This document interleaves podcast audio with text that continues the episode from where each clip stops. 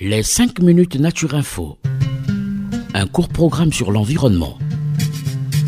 Pourquoi les plantes sont-elles vertes? Pourquoi faut-il protéger la mangrove? Pourquoi faut-il protéger les tortues marines? Qu'est-ce que le développement durable? Des questions et des réponses par l'ONG Renatura Avec ses experts sur Radio Mucodec.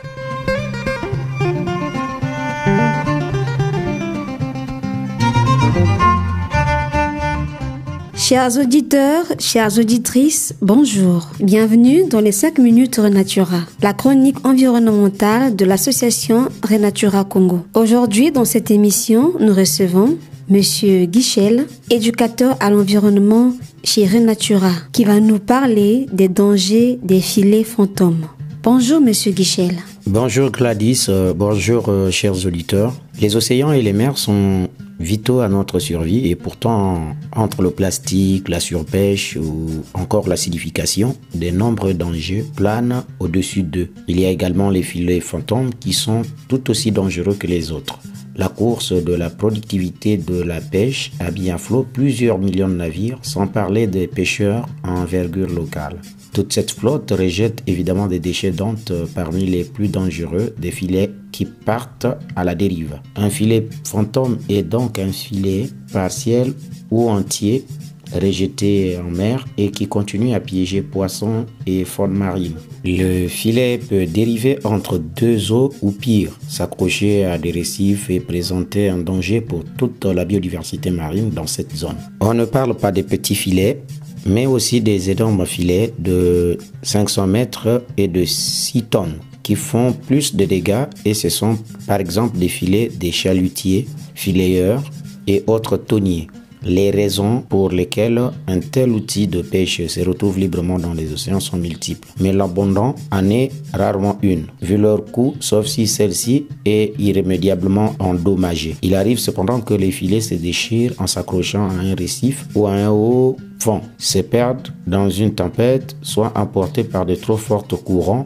ou encore entraînés par euh, un autre navire. Des accidents qui arrivent plus souvent qu'on ne le pense. 10% du plastique dans les océans serait aussi constitué des filets de pêche. Les filets fantômes continuent de piéger les animaux marins, poissons, crustacés, mais également tortues, dauphins et même oiseaux de mer peuvent y empêtrer et y mourir.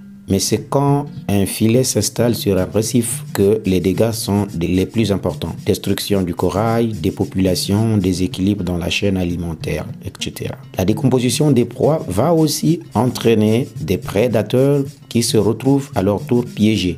Les filets fantômes ont ainsi un impact sur la baisse de stock de poissons et sur la destruction des écosystèmes marins. Pour ne rien arranger, les filets sont généralement faits en nylon très résistant, ce qui signifie qu'ils sont là pour longtemps, 400 ans au moins, s'ils ne sont pas repêchés.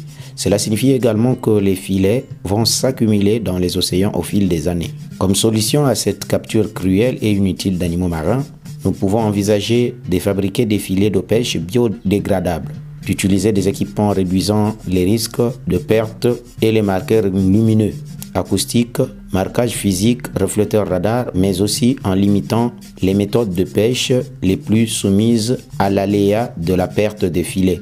Interdire la pêche profonde au-delà de 800 mètres. Merci, Monsieur Guichel, pour toutes ces explications sur les dangers des filets fantômes. Chers auditeurs, chères auditrices, nous sommes donc arrivés au terme de notre émission. Pour tous ceux qui veulent nous joindre pour des questions, des suggestions, nous répondons à ce numéro 05 742 42 80. Je répète 05 742 42 80. Merci. Écoutez, écoutez, c'est Radio Mucodec.